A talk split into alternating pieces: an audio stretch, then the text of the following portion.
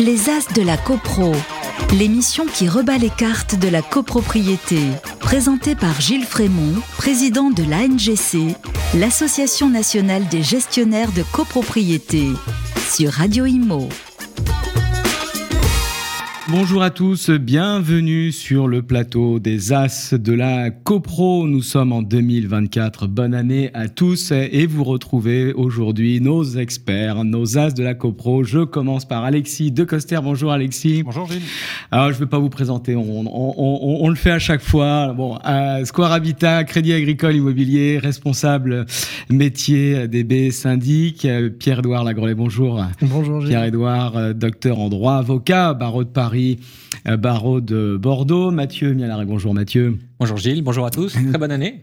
Toujours Foncia. Toujours Foncia. Toujours euh, responsable métier, euh, directeur métier, copropriété ADB, gestion locative. Absolument. Et Sabrina Meghetti. Bonjour Sabrina. Toujours directrice copro chez Quadral, syndic de copropriété. Allez, on attaque. On a cinq thèmes à voir aujourd'hui. On attaque avec la première séquence, le point juridique.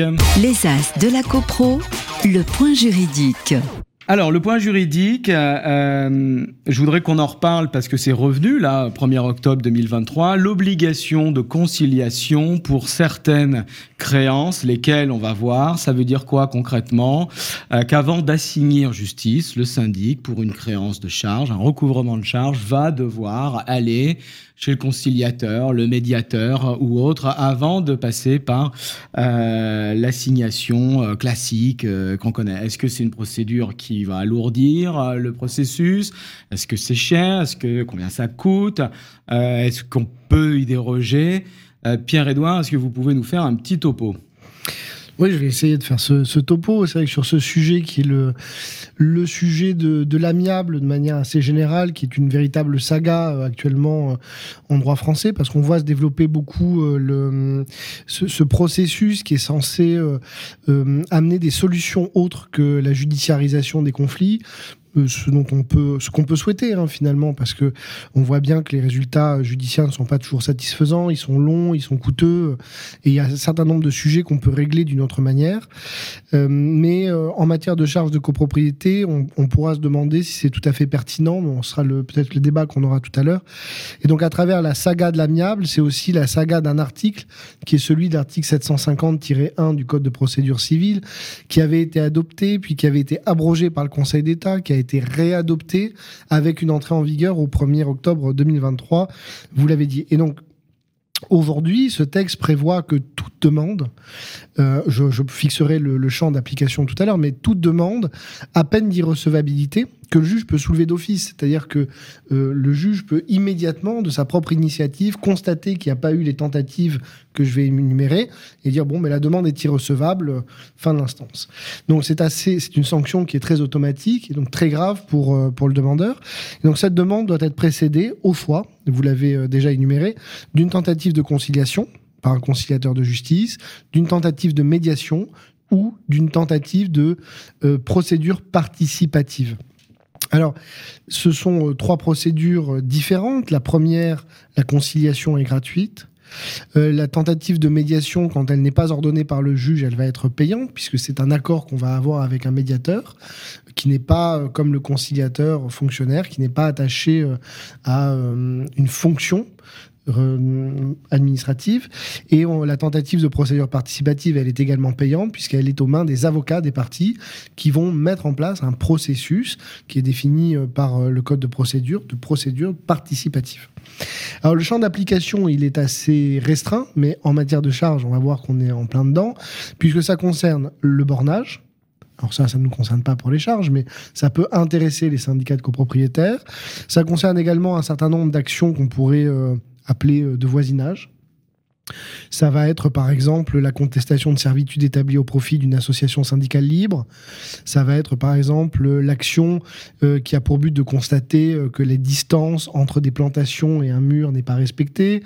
il en va de même pour des puits, pour des, cheminées, etc.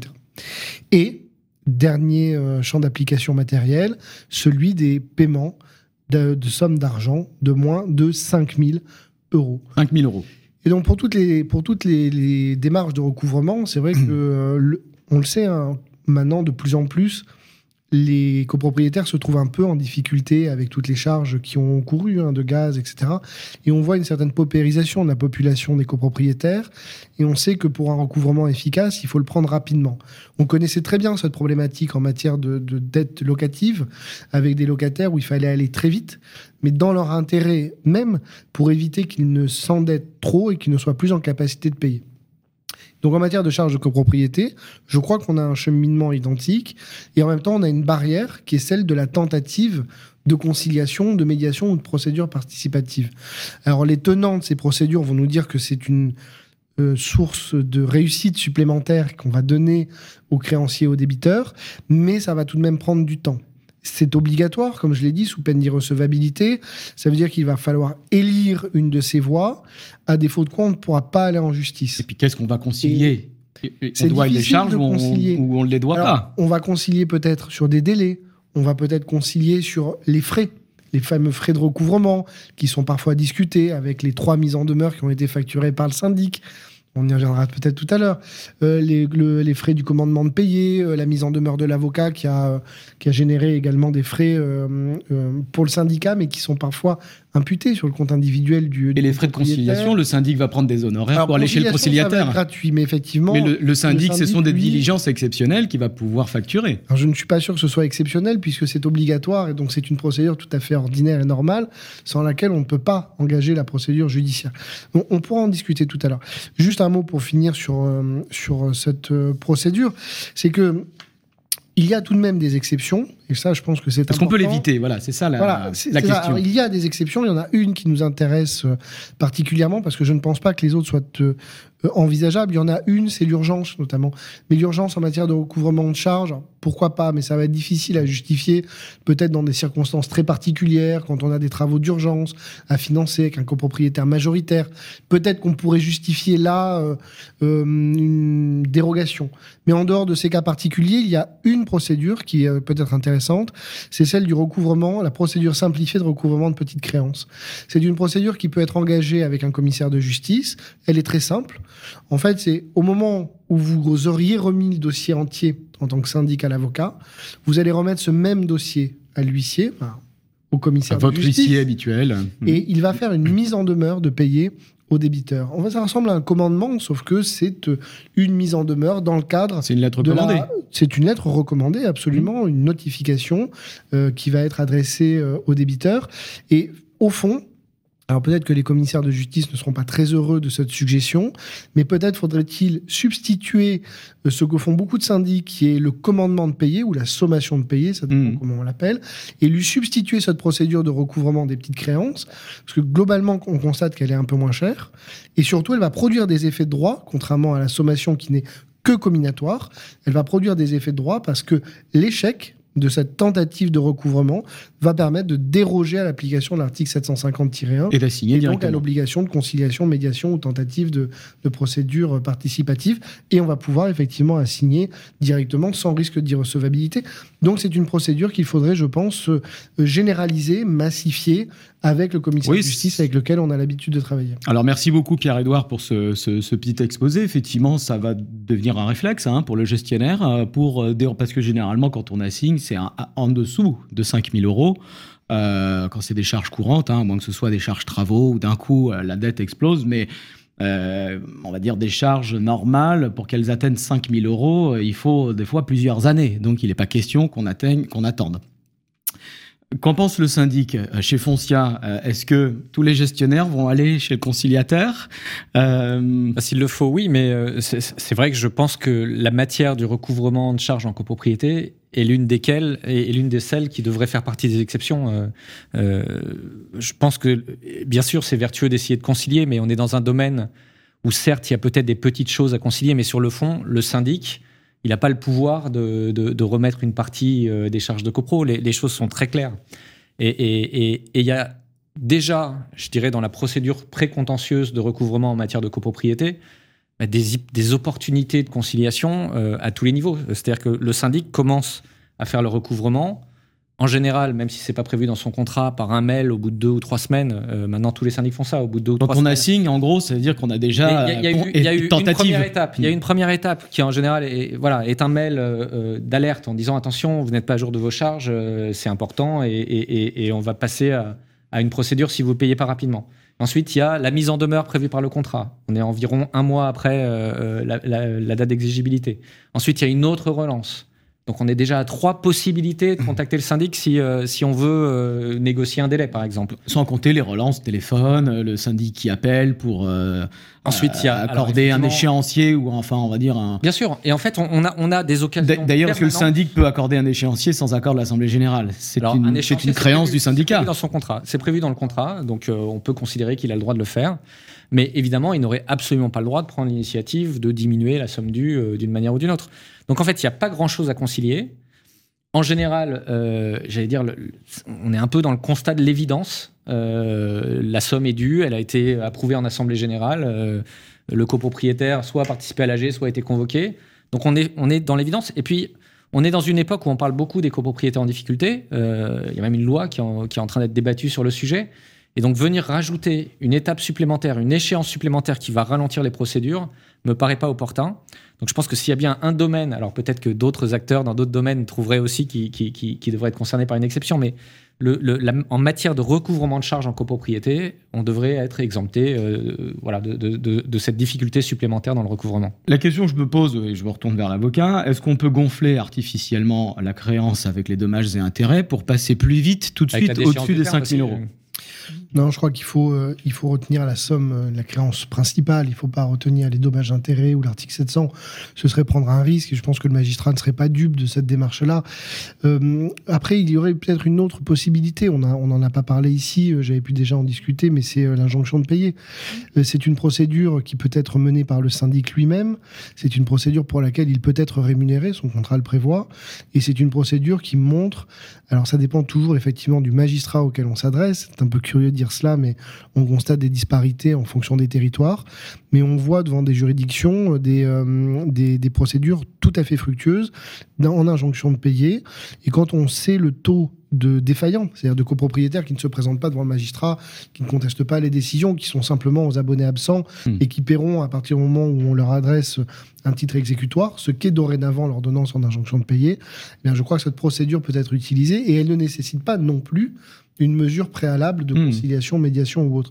Donc, euh, plutôt que de trafiquer les comptes, Enfin, trafiquer peut-être un terme un petit peu fort au regard de ce que c'est l'avocat hein, qui c'est l'avocat hein, qui va gonfler avec les dommages voilà, d'intérêt c'est pas le syndic de, de, de trouver cette de cette petite euh, arrangement je crois qu'il y a deux procédures dont je, que j'ai énumérées, donc l'injonction de payer ou la tentative de, de, recouvrement des petites créances avec commissaire de justice, qui permettent d'engager des, des, recouvrements en dehors de, la, mmh. de, de, ce processus. Et effectivement, on a aussi la déchéance du terme, euh, article 19-2, euh, qui peut avec les charges à venir euh, qui deviennent exigibles. Effectivement, ça fait euh, monter la dette. Je vous remercie et je vous propose qu'on passe à la deuxième séquence, la question du copropriétaire.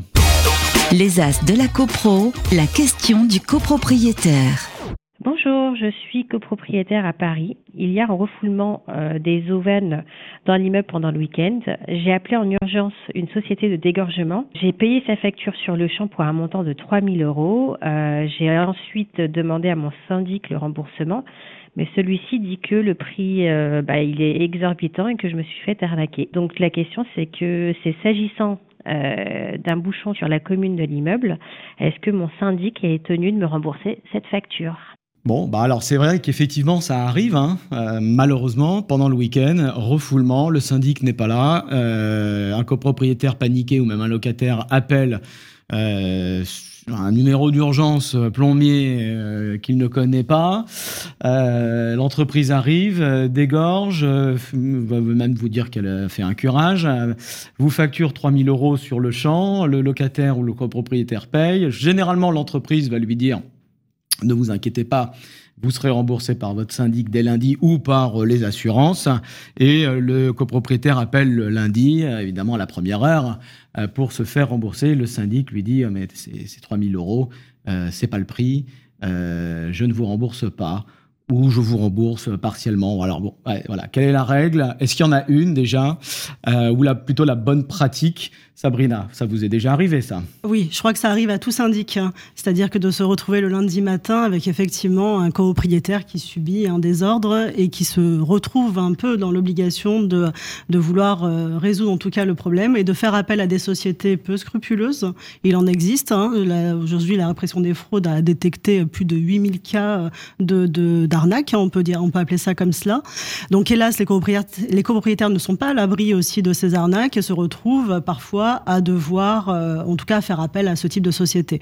Donc le syndic, euh, ça arrive, vous l'avez dit, souvent le week-end, souvent les jours fériés ou le soir. Le syndic euh, peut se retrouver avec une demande de, ce type.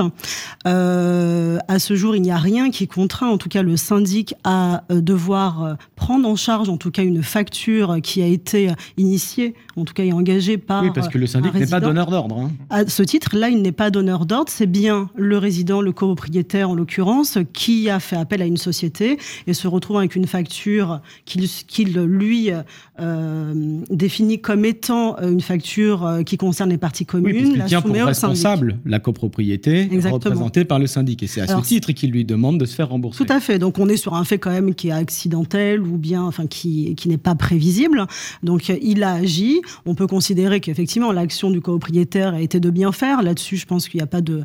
On peut considérer sa bonne foi. Toutefois, le syndic ne peut pas, en tout cas, déléguer euh, son pouvoir à un tiers. Hein, ça, c'est clairement la loi. Il est responsable de sa gestion et à ce titre, il peut refuser effectivement euh, de régler cette somme.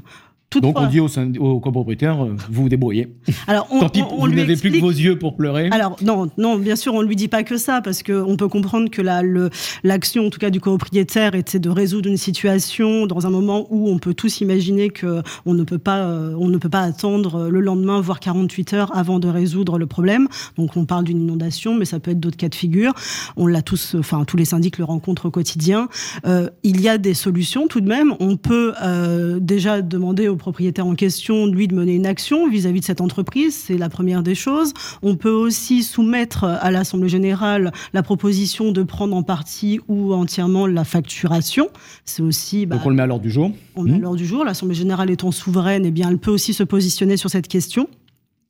Et, puis, euh, aujourd'hui, je pense que surtout les syndics, parce que tout le monde est quand même informé de ce type de pratique, peuvent anticiper euh, ce type de problématique et présenter, dès lors qu'on a des copropriétés où on est quand même assez assujetti à ce type de problème, on peut aussi proposer des entreprises qui ont des astreintes à des prix tout à fait euh, raisonnables et qui sont affiliées au syndic en question et qui pourront, dès le lundi matin, transmettre la facture directement au syndic et ne pas venir perturber les euh, les portefeuilles de chacun de nos clients. c'est à titre préventif, effectivement. Euh, moi, c'est ce que je fais. Hein. J'affiche dans le hall de l'immeuble le numéro d'astreinte de, mon plombier. C'est ça. Avec un code euh, spécial pour le cabinet qui donne et la facture. Mais ça, bon, on est dans l'hypothèse où il n'y a pas l'affichage.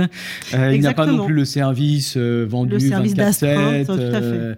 là, on est vraiment dans le cas de figure où il n'y a pas. Alors, Alexis, est-ce qu'on est juridiquement, est-ce qu'on est le copropriétaire a fait de la gestion d'affaires, de la gestion pour autrui? Est-ce qu'il peut euh, on, laissera Pierre-Edouard exactement nous expliquer, mais c'est vrai qu'on pourrait se poser la question de la notion de gestion d'affaires, puisque finalement, euh, il agit presque pour le compte d'eux. Il y a une notion de spontanéité, de conscience dans l'acte, dans l'acte d'appeler euh, un plombier pour, pour déboucher. mais visiblement, c'est pas ce qui est retenu en jurisprudence. Pierre-Edouard nous l'indiquera peut-être. Effectivement, c'est la règle du qui commande paye. Donc c'est un peu. Mm-hmm. C'est un peu complexe. Euh, ça, Pierre-Edouard, euh, vous parliez, on échangeait euh, un peu plus tôt sur ce sujet. C'est la règle selon laquelle le, mandat du syndic est exclusif de la gestion d'affaires, c'est-à-dire que on a une représentation légale qui est déterminée par la loi 1965, et cette représentation légale, elle est exclusive, c'est-à-dire qu'on ne peut pas aller chercher d'autres règles de droit commun euh, par laquelle on peut pallier une carence, une absence ou, euh, ou même ne serait-ce qu'un défaut d'information, parce que dans le cas dans lequel on, on, parle, le syndic ne peut tout simplement pas être mobilisé parce que ses bureaux sont fermés.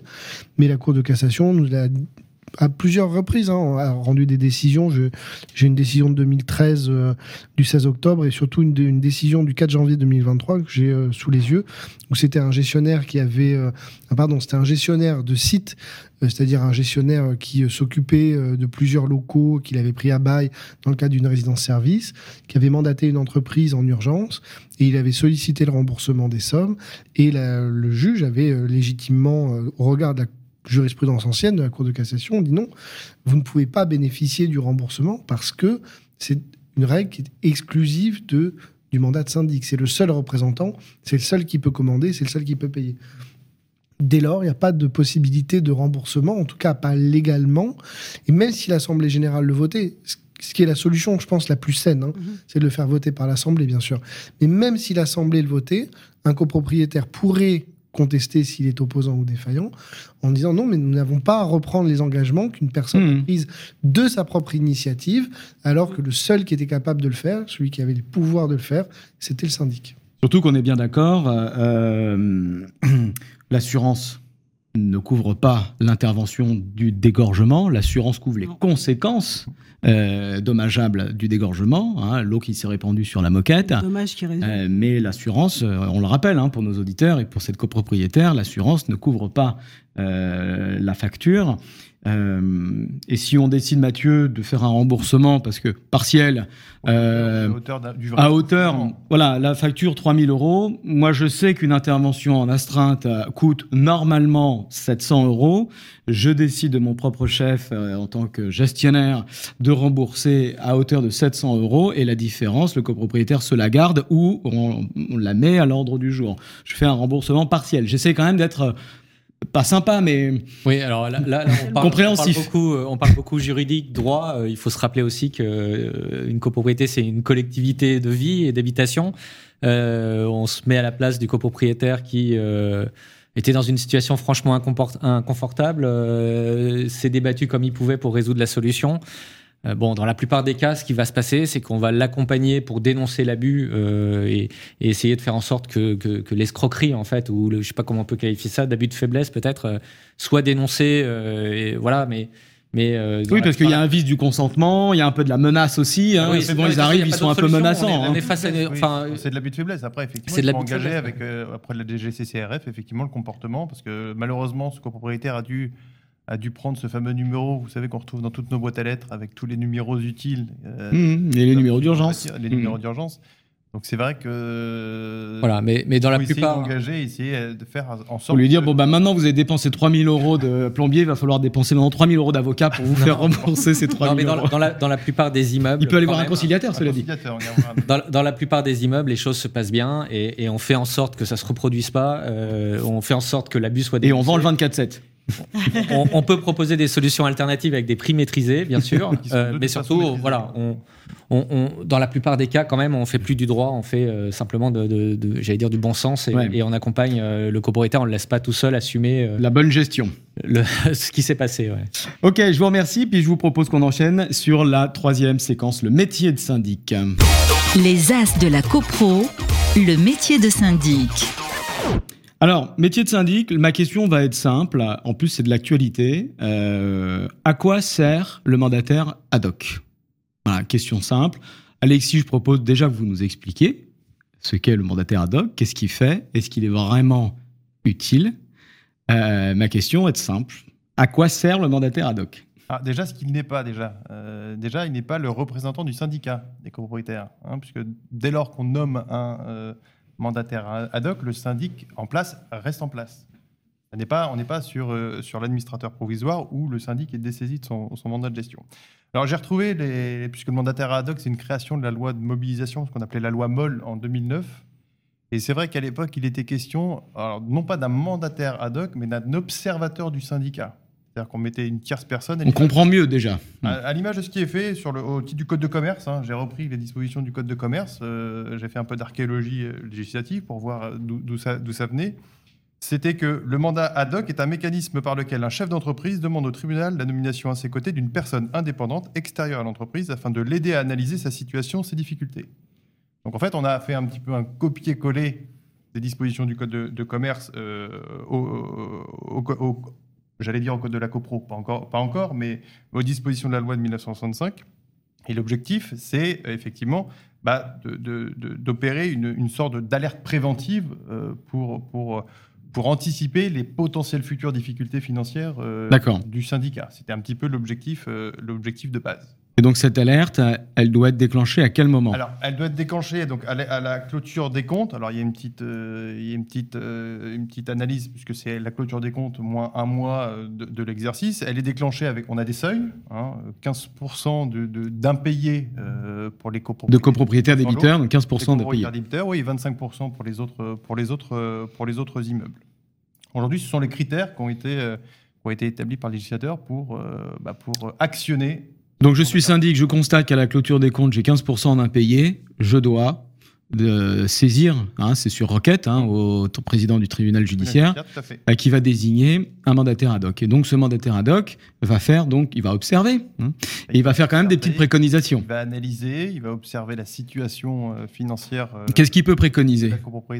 En général, sur les quelques rares, alors quelques rares, on, échangera avec Mathieu après. Sur, on a fait un petit exercice de comptage, puisque alors je dis quelques rares parce que quand on fait le l'analyse au, 31 décembre 2022, je crois que je l'ai sous les yeux, j'ai vu deux, deux, nominations de mandataires ad hoc sur le registre des copropriétés. En fait, il fait une analysation, il va demander un petit peu l'état financier de, l'immeuble, et il va analyser, il va voir si au titre des copropriétaires débiteurs, ben, il n'y a pas potentiellement des étalements de dette à opérer, euh, éventuellement créer une avance de trésorerie euh, auprès de l'ensemble des copropriétaires et il, tire un rapport sur bah, effectivement la situation de l'immeuble et puis bah, euh, l'ensemble des, euh, des, éléments qui permettront de, euh, bah, prévenir et de, de, finalement de clôturer les futures difficultés financières du syndicat. Alors, ça veut dire, Mathieu ou Sabrina, ce mandataire ad hoc euh, euh, vient en complément du syndic, euh, parce que préconiser de faire du recouvrement, préconiser de faire de l'étalement, préconiser de faire une avance copropriétaire défaillant, préconiser de faire un appel de fonds exceptionnel à ratifier plus tard pour pouvoir financer l'avocat pour déclencher une procédure, tout ça, normalement, le syndic est censé l'avoir fait. Oui, alors. Euh, euh, je t'en prie. le syndic est censé l'avoir fait, mais, mais son rôle premier, c'est déjà euh, de venir vérifier que tout est mis en œuvre pour que la, situation financière du syndicat, qui est déjà un peu compromise quand même, on ne peut pas vivre durablement avec 25% d'impayés, de vérifier que cette situation financière n'est pas déjà tellement dégradée qu'il faille pas aller plus loin et euh, passer au stade de l'administration judiciaire. Donc ça, c'est son premier rôle, c'est d'analyser la situation financière, et pas que la situation financière d'ailleurs, d'analyser aussi l'état de l'immeuble euh, pour vérifier si malgré cette situation financière, l'entretien de l'immeuble perdure. L'objectif, c'est euh, bah, de pas arriver trop tard et que l'administrateur judiciaire ne soit pas désigné avec tous les pouvoirs qui sont les siens trop tard quand la situation est totalement dégradée. Euh, après, effectivement, il, émet des préconisations et euh, bien souvent, si le syndic a bien fait son boulot, euh, ces préconisations finalement ne, seront pas bah, il, ne seront pas neuves. remède mm. magique par rapport à ce qui est mis en œuvre sur les procédures en cours. Quelquefois, il émet des précos sur la cessation de certains types de contrats ou, la révision de certaines prestations à la baisse, ou inversement, la priorisation de certains travaux. Mais surtout, ce qu'il va réussir à faire, enfin, ce qu'il va faire, et, et, ce qui, à mon avis, peut avoir de l'intérêt, bah, c'est que finalement, c'est un auxiliaire de justice. Enfin, il est nommé par le tribunal et donc finalement, il est investi d'une casquette un peu officielle. Euh, et, on voit que dans les rares, très rares cas euh, où un mandataire ad hoc est, nommé, mais on voit qu'en fait, il, engage une conciliation, une conciliation avec les principaux débiteurs. Euh, et donc, il, va essayer de les convaincre de payer et de leur expliquer que la prochaine étape bah, sera sans doute beaucoup plus. On en revient un peu au conciliateur. Voilà. C'est le fil rouge de l'émission. Mais, vous avez raison, il y, a, un peu de ça. Et puis, on, voit qu'en fait, il a, il a, vraiment un rôle de pédagogue en s'adressant à tous les copropriétaires, en leur disant euh, voilà, c'est important que chacun paye ses charges en leur disant vous êtes dans bon maintenant les gars faut payer. Le écoutez votre syndic ça fait dix fois qu'il vous le dit. Et il s'adresse aussi aux créanciers euh, et il peut euh, négocier. Alors il n'a pas de pouvoir de contrainte non plus euh, vis-à-vis des créanciers mais il peut leur expliquer la situation négocier des délais etc donc il est en quelque sorte un allié du syndic avec peut-être une voix plus officielle, plus, enfin voilà, plus, plus, plus inquiétante pour les copropriétaires qui vont prendre conscience que la situation est grave. Et peut-être plus euh, spécialisé dans ces questions et ces, ces, situations un petit peu particulières, même si tout bon syndic est aussi euh, spécialisé dans ces questions, euh, puisqu'on gère tous des immeubles euh, en pré-difficulté ou des fois des difficultés temporaires, parce que Sabrina, finalement, il arrive souvent qu'à la clôture des comptes, j'ai plus que 15%, voire 20%, 25% des pays d'impayés, ça ne veut pas forcément dire que l'immeuble est en difficulté ou en pré-difficulté. Si j'ai fait un gros appel de fonds euh, travaux, euh, par exemple, euh, au mois de décembre. Oui, oui, non, naturellement, je pense qu'il faut vraiment l'analyse doit se faire dans un, enfin, dans un premier temps par le syndic. On met pas, en tout cas, on désigne pas un mandataire ad hoc dès lors que nous atteignons ce pourcentage. Il faut que ce soit effectivement des charges qui sont quand même, d'ailleurs, le, enfin, le, c'est prévu, c'est-à-dire qu'après répartition des charges, euh, on est censé, donc après clôture des comptes, on est censé avoir une situation qui ne dépasse pas ce taux d'impayé. Donc on est sur un exercice écoulé. On n'est pas sur un appel de fonds immédiat où les copropriétaires n'ont pas réglé leur appel de fonds en cours, où on peut avoir une petite tolérance. Après, la situation, elle se juge aussi par effectivement le, gestionnaire, le syndic, de savoir si on est vraiment dans une situation d'impayé, si on a, euh, pour avoir connu des cas de figure où j'ai désigné un mandataire ad hoc, on s'est retrouvé dans une situation effectivement, un copropriétaire majoritaire ne payait pas ses charges, donc mettait en difficulté la copropriété. Là, il ne faut pas hésiter effectivement à le nommer, parce que sinon c'est de la responsabilité du syndic. Ça, c'est très clair. Euh, néanmoins, la situation, je dirais, l'analyse a été faite par le syndic. Donc le mandataire ad hoc n'a fait que confirmer ce que le syndic a donné comme élément. D'ailleurs, il agit sur éléments qui sont donnés par le syndic. Et ce gros hein. débiteur a déjà été assigné d'ailleurs. Exactement. La, procédure est en cours. Tout à fait. Était en cours, mais voilà, c'est une situation qui est pas euh, qui est pas anodine. Ça peut être des situations qui sont rencontrées sur plusieurs syndicats de copropriétaires. La vraie question, c'est de se dire est-ce qu'il faut effectivement à chaque fois euh, se euh, désigner le, mandataire ad hoc dès lors qu'on atteint euh, ce, montant d'impayé? Voilà, je pense. Ou est-ce qu'on a un, pouvoir d'appréciation de la situation? C'est vrai, Alexis, le syndic, il connaît parfaitement l'immeuble, il connaît parfaitement les copropriétaires qui y habitent. Euh, s'il est syndic depuis un moment, bien, hein, sûr, de cet immeuble, il a quand même, il devrait quand même pouvoir, enfin on, le fait, mm. avoir un pouvoir d'appréciation. Alors après, il faut pas déclencher trop tôt le mandataire ad hoc, faut pas le déclencher trop tard, mm. mais il y a quand même ce seuil mathématique de 15%. Est-ce qu'il ne faudrait pas plutôt revoir le dispositif entier du mandataire ad hoc et les critères de déclenchement de, cette, de, cette, euh, bah, de cet intermédiaire? Peut-être oui, parce que par, rapport aux critères, euh, si on, applique euh, finalement aujourd'hui les, critères, les seuils 15 et 25%, si on les applique à ce qui est déclaré au titre du registre des copropriétés, sur les 560 000 immeubles déclarés, je crois qu'on en a 150 ou 160 000 65 000. enfin 65 000, oui, déjà 65 000, pardon, qui, seraient, être... Euh, éligibles au hoc. Alors, euh, très bien, on peut dès demain matin euh, confier 65 000 syndicats de copropriétaires à des mandataires. Ils vont, avoir du, ils vont avoir du boulot. Donc, il y, a, y, a, y, a un petit, y a un petit levier pour ce, nouveau pour ce métier méconnu. donc, au-delà de ça, c'est qu'on a, a, un vrai sujet déjà aussi sur la, sur la notion des critères du registre des copropriétés qui sont remontés. Parce qu'effectivement, on on déclare, euh, les, sommes avant répartition. Euh, donc ça, je pense qu'au titre des critères et du calcul de, l'impayé, euh, il y aurait des, critères à revoir. Euh, Il faut peut-être regarder la situation financière plus sur trois ans. voilà, donc sur la situation financière, je pense que la banque, la, trésorerie, la situation de la trésorerie, l'état des dettes et des dettes fournisseurs. Il faut bien hmm. vérifier l'état des dettes et des fournisseurs. Il faut effectivement analyser les principaux euh, débiteurs. Ça, cela va de soi. C'est peut-être sur une certaine période, deux, trois, euh, quatre ans, Effectivement, il peut y avoir un, entre guillemets un accident de parcours une année. C'est pas pour autant qu'effectivement la situation du syndicat était, et, alors j'allais dire obérée, non, puisqu'on est encore uniquement que sur la partie mandataire ad hoc et pas administrateur provisoire. Mais au-delà de ça, je, pense qu'il faudra peut-être repenser un petit peu ce mécanisme de, de mandataire ad hoc, du rôle du syndic euh, vis-à-vis des, des, collectivités, puisqu'après, effectivement, c'est un sujet lorsqu'on passe mandat, du mandataire ad hoc à l'administrateur provisoire. Mmh. Et on voit avec le projet de, de loi qui, qui vient d'être déposé à l'Assemblée euh, nationale, euh, effectivement, qu'il va y avoir un sujet très important sur les copropriétés en difficulté. Alors, on va viser notamment des gros, gros ensembles, hein, où il sera question de faire des scissions, de découper l'immeuble, pour revenir à des tailles un peu plus, un peu plus réelles.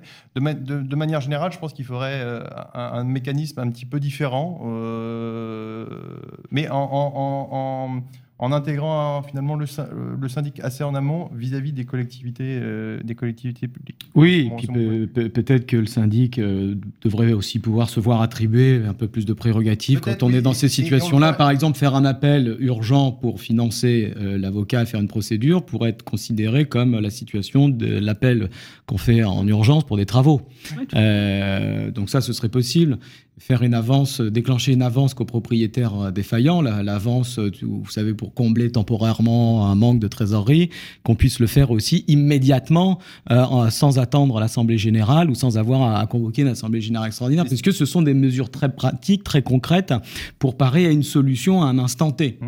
Mais c'est vrai que du coup, c'est vrai en tant que syndic, c'est vrai qu'on euh, il, faut, il faut prendre le pli de plus en plus effectivement, à la, fin, à la situation, à la clôture des comptes, d'avoir une analyse euh, très détaillée de la situation. D'ailleurs, le logiciel devrait mettre un gros warning. Alors, certains logiciels le font. Euh, moi, j'ai la chance d'avoir un logiciel qui, qui l'opère. Donc, effectivement, en, deux clics, on peut avoir la situation. la situation Et on a un message d'alerte du logiciel. Mais, mais déclencher le mandataire ad hoc. Déclencher le mandataire ad hoc. Prendre, le pli, effectivement, de, de, de, de l'analyse. Euh, de, la situation. Euh, je vous remercie. On peut passer, euh, on peut passer à la question suivante. Alors, on va en reparler hein, du mandataire ad hoc, hein, puisque comme vous l'avez dit, Alexis, le projet de loi prévoit un certain nombre de choses, notamment par rapport à la prise en charge des frais syndics, mais c'est un autre sujet. Et je vous propose donc qu'on passe à, à la séquence suivante, la deuxième question du copropriétaire. Les As de la CoPro, la question du copropriétaire. Oui, bonjour, euh, monsieur VS. Je suis copropriétaire sur Paris. J'avais une question pour nos experts en plateau.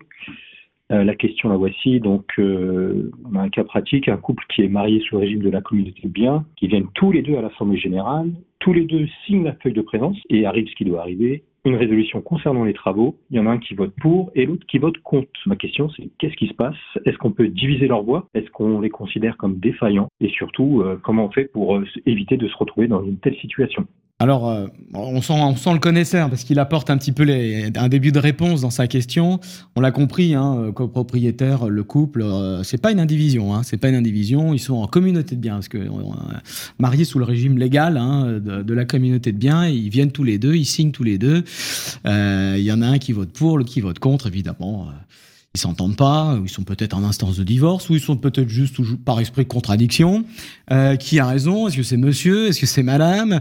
Euh, Comment on fait? Parce que bon, c'est une situation peut-être un peu plus rare, mais moi je sais que ça m'est déjà arrivé une fois euh, par le passé.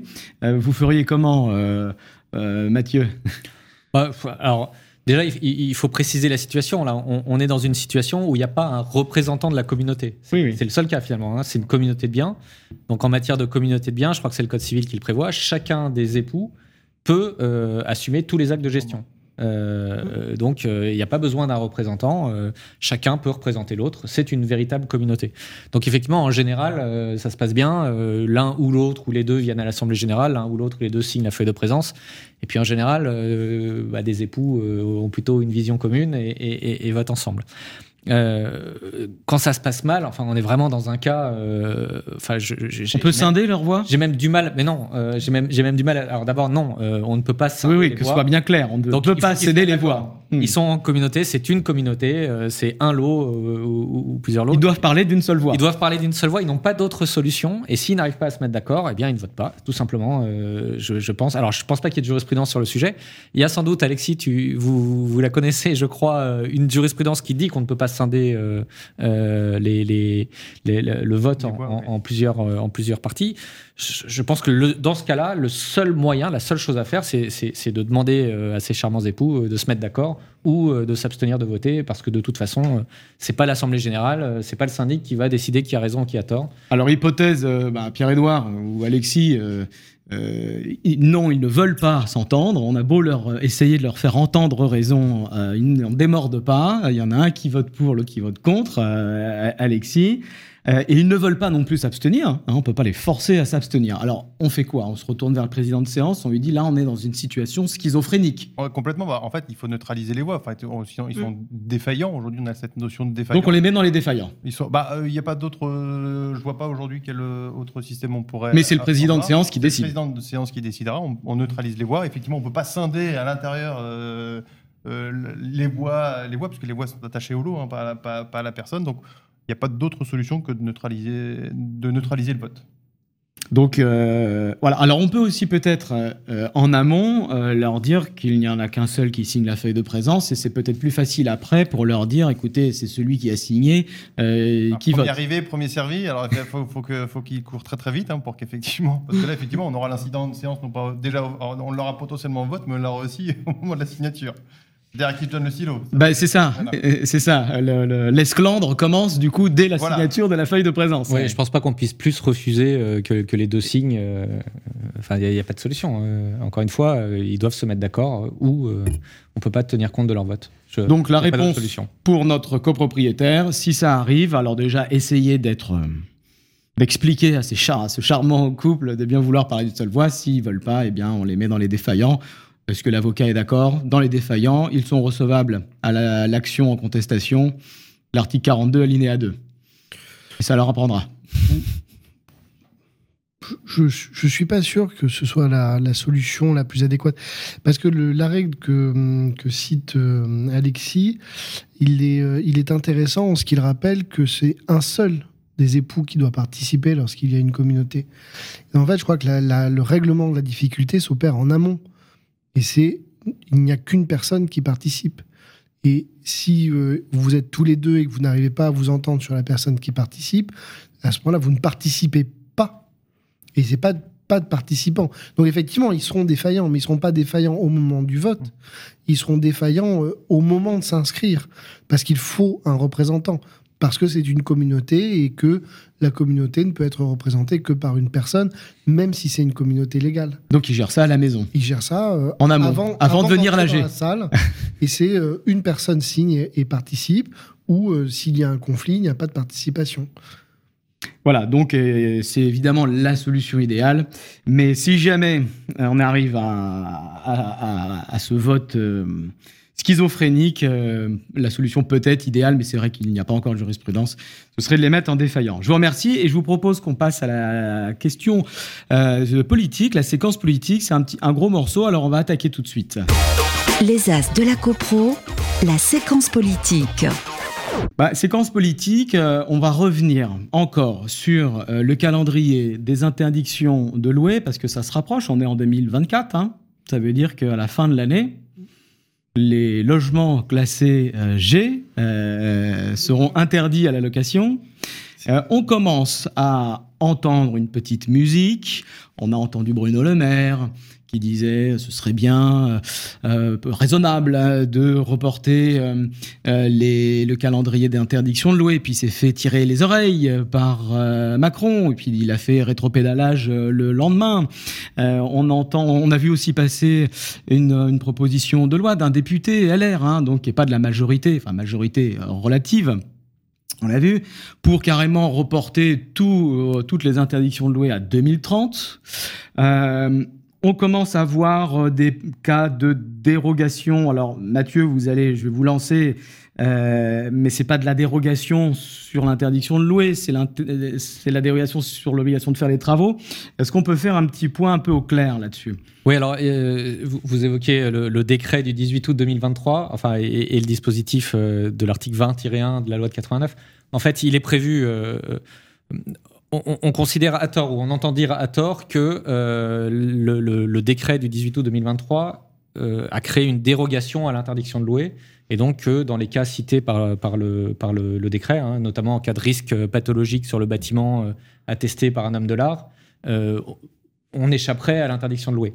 Il en est rien du tout. hein. Le, le mécanisme euh, de l'interdiction de louer repose sur l'indécence, qui est un mécanisme euh, préexistant dans la loi de 89, qui dit que euh, à partir du moment où un bien devient indécent au regard d'un certain nombre de critères, et maintenant y compris de critères de performance énergétique, ce bien est interdit à la location, mais surtout le locataire peut exiger la mise en conformité euh, immédiate, donc l'exécution de travaux euh, par, le, par, le bailleur, peut le demander en justice et donc faire condamner le bailleur à réaliser des travaux.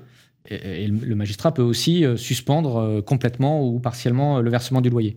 Là, cette dérogation, elle vient simplement empêcher le magistrat de d'ordonner l'exécution des travaux.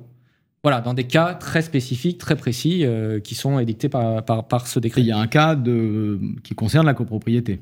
Alors, il y a un cas notamment où euh, le, le- le- le bailleur a fait tous les travaux qu'il pouvait faire sur ses parties privatives, devient dépendant de la copropriété qui n'a pas engagé les travaux. Donc, mais dans ce cas-là, attention, hein, euh, la seule chose que ça va changer pour lui, c'est qu'il ne pourra pas être condamné en cours de bail à exécuter les travaux. Mais si le locataire s'en va, il n'aura pas l'autorisation de le remettre en location. Et le magistrat, si le locataire euh, euh, engage une procédure, le magistrat pourra aussi suspendre le versement des loyers. hein. Donc la dérogation, euh, il ne faut pas penser que c'est une dérogation à l'interdiction de louer ou à l'indécence du bien. C'est juste un tout petit morceau. euh, Un sursis, le risque d'être obligé de faire des travaux qui, on le comprend, sont pas, sont pas possibles en plus. Donc ça a du sens, mais ce n'est en rien une dérogation. Et il n'y a, pas du tout une fenêtre par laquelle on peut euh, rentrer. Donc là, on est sur l'article 20-1 de la loi du 6 juillet 1989. hein, C'est ça. Sur les baux, euh, les baux d'habitation. Euh, on a un autre cas de dérogation, alors je le mets entre guillemets, hein, du coup dérogation ou suspension. Euh, l'article 3 hein, du décret du 18 août 2023. Euh, c'est quel cas de figure? Là, on est sur la copropriété.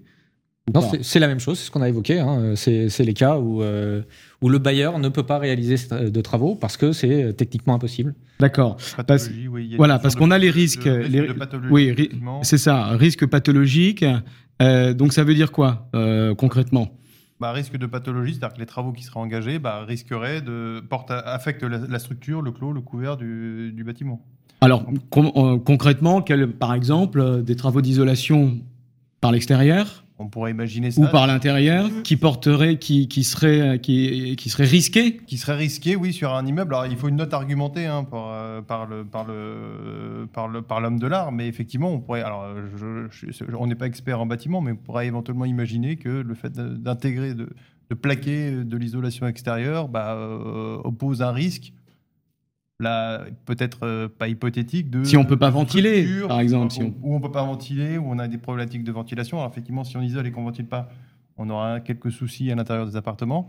Les, les cas, les cas de figure, en fait, on les- il faudrait presque demander à des, des hommes de l'art des, des cas concrets de, de risque de pathologie du bâtiment au titre d'une rénovation énergétique. Si on prend des immeubles des années 60, est-ce que c'est peut-être des questions de poids ou le fait d'avoir fait plein de trous pour euh, plaquer l'isolation extérieure Est-ce que ça, ça risque de, euh, de, de nuire à la, à la structure du bâtiment Euh, Ça, euh, j'ai du mal à le voir et, dans l'ensemble des, des, des, ravalements qu'on opère, pour l'instant c'est du, du jamais vu, mais, mais encore une fois, peut-être que ça a déjà existé. hein, pour le coup, euh, ça seul un, un homme de l'art pourrait le, pourrait, pourrait le dire. Souvent, c'est d'ailleurs l'architecte des bâtiments de France euh, qui vous le dit. Et vous avez une dérogation, encore une fois, que je mets entre guillemets, hein, Sabrina. Euh, quand on fait un ravalement, euh, on demande une autorisation à la mairie, hein, un permis de construire ou une DP, une déclaration préalable.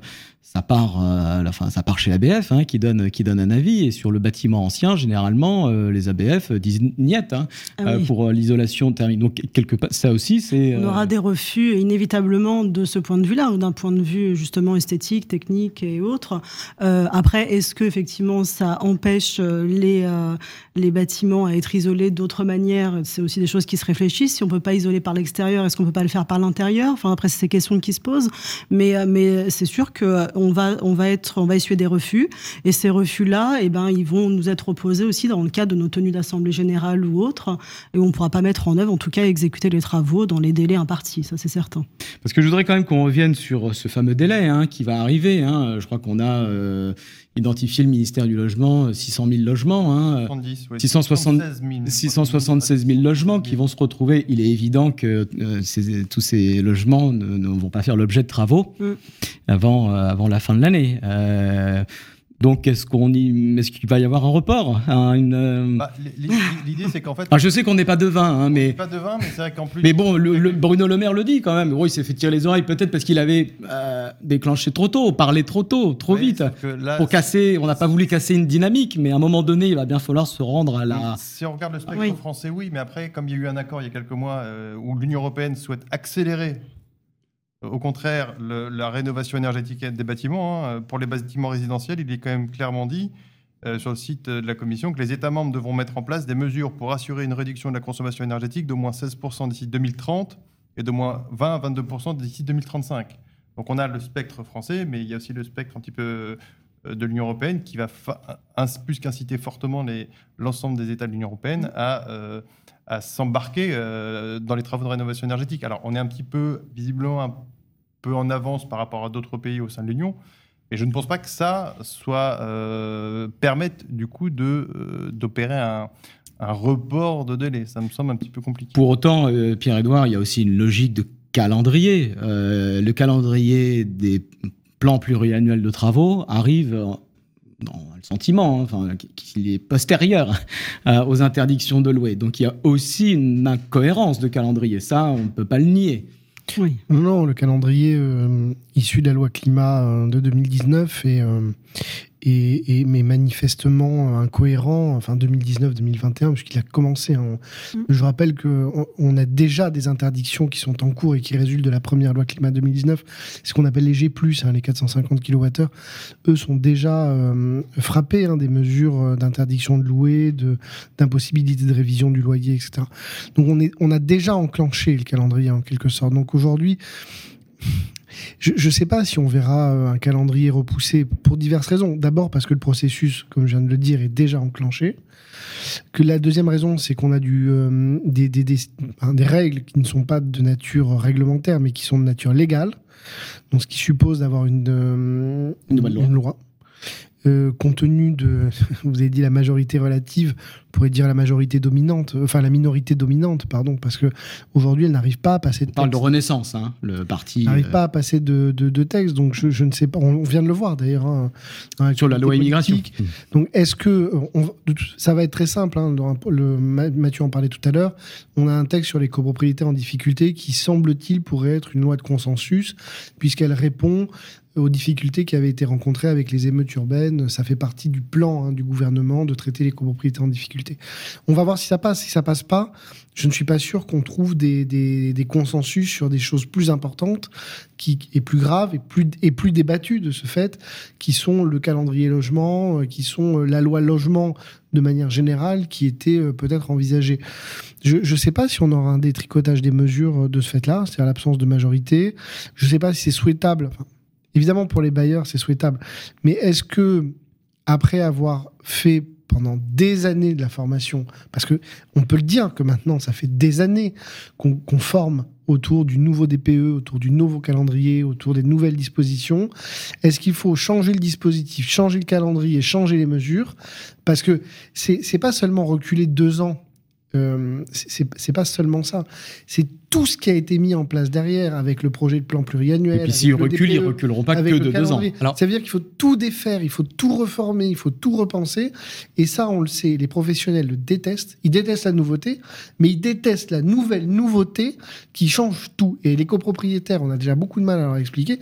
S'il faut leur expliquer qu'on a de nouvelles règles, de nouveaux calendriers, un nouveau DPE ou quoi sais-je, c'est extrêmement difficile à faire. Dire, alors, nouveau ça fait une perte de nouveau crédibilité. Nouveau DPE. Euh, alors avant de parler du DPE, sur le calendrier, euh, je pense que sans remettre en cause le calendrier et les dates calendaires telles qu'elles existent, euh, il y a quand même une logique, quelque chose de bon sens qui pourrait être mis en œuvre.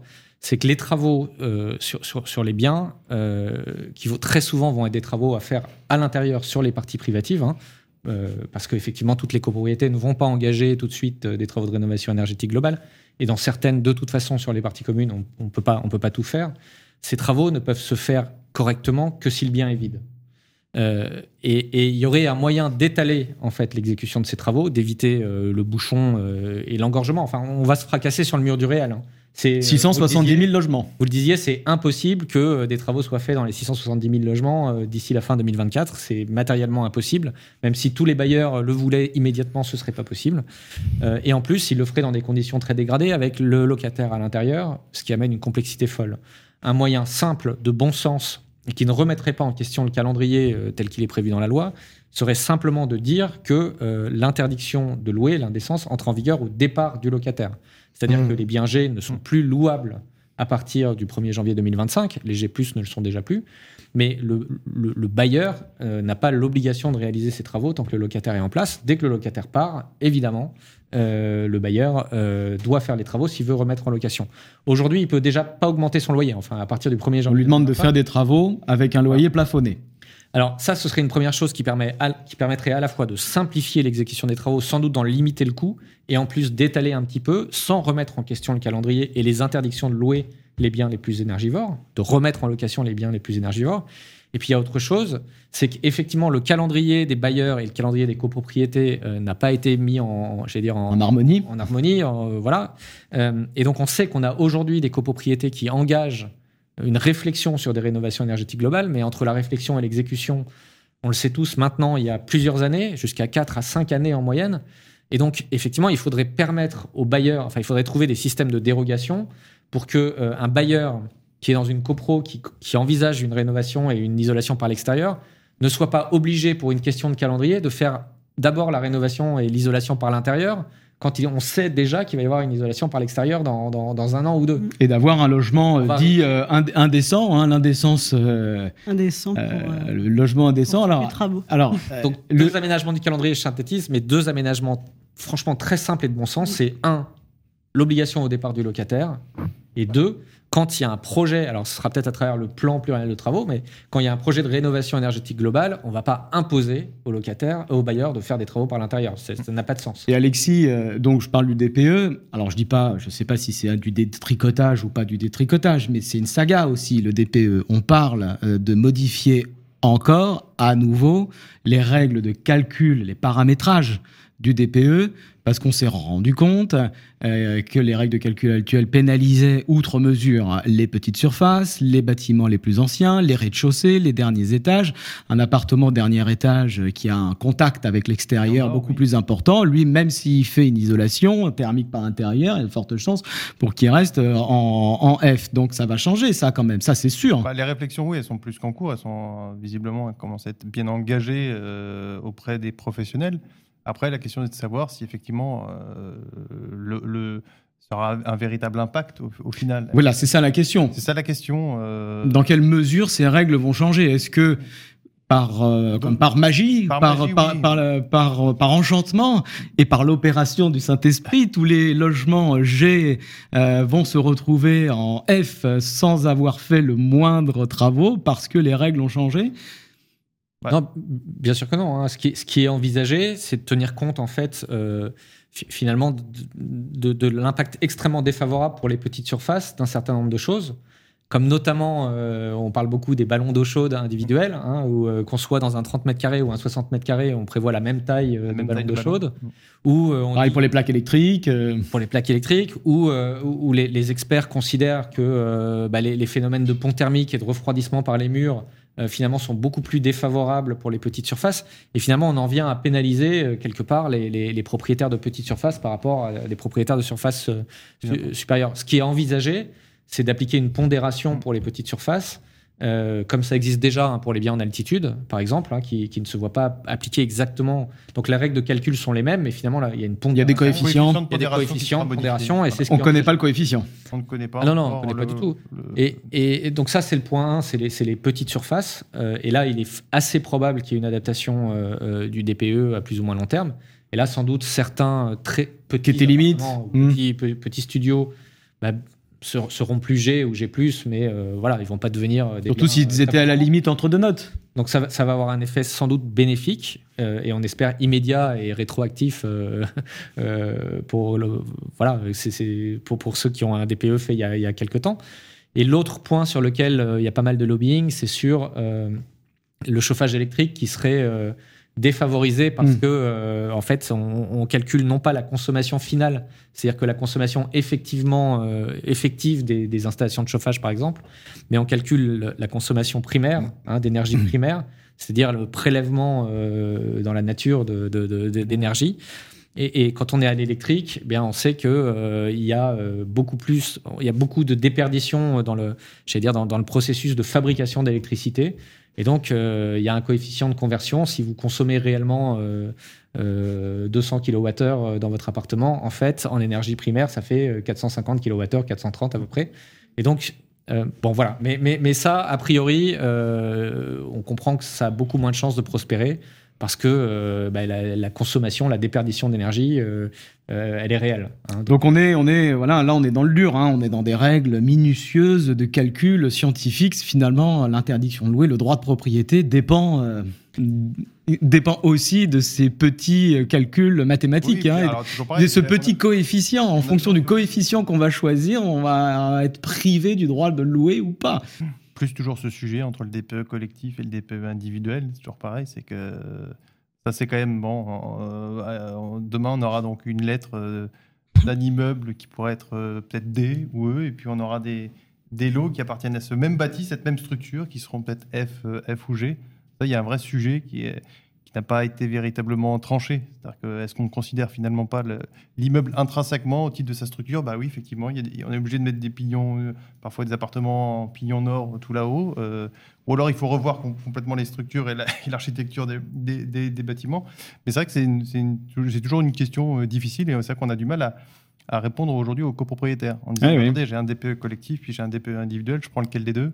Mais euh, lequel prime sur l'autre, c'est un peu compliqué. Ce qui est un peu regrettable, c'est que les conséquences, les réponses de ces questions euh, ben, les sont, sont euh, éminemment importantes. Hein, parce qu'en gros, c'est le droit de propriété. J'ai le droit de louer ou j'ai pas le droit de louer. Une directive européenne a été prise qui n'est pas encore transposée dans le droit français, où là, on est non plus sur l'interdiction de louer, mais sur l'interdiction de, de, vendre. pas encore, celle-ci, elle n'est pas. Alors, ça n'a pas été transposé mais elle est pas, elle est pas, enfin, ça faisait partie des, des, des, des, suggestions euh, au sein de. Au sein Donc c'est pas passé. D'une européenne, mais pour l'instant, heureusement.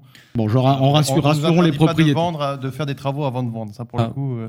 On peut quand même se dire que euh, toutes les copropriétés vont avoir l'obligation d'opérer mmh. leur transition énergétique et que c'est le moment où jamais de se poser la question à partir du DPE collectif, à partir du projet de plan pluriel de travaux, de se demander comment on va améliorer la performance mmh. énergétique au niveau des parties communes après, les, copropriétaires feront le reste euh, ou avant euh, en ce qui concerne leur partie privative, mais, mais on ne peut pas y échapper. Euh, c'est le sens de l'histoire. Là-dessus, on, est on est tous convaincus, on est tous convaincus à titre personnel, et puis, et puis l'ensemble des syndics, je pense, de, France. et puis, on est sur la... Même les copropriétaires, les clients sont aussi. On est sur de la rénovation tout court des bâtiments vieillissants, hein, de toute façon. Et, et à l'occasion de ces travaux, on embarque des travaux de rénovation qui sont d'ailleurs obligatoires hein, depuis euh, un décret de 2016. Hein, les, les, les, travaux embarqués quand on fait un ravalement, quand on fait une couverture, quand on est à plus de 50% de remplacement de la surface, hein, ce qui est le cas, euh, on doit faire de toute euh, des, travaux d'économie d'énergie.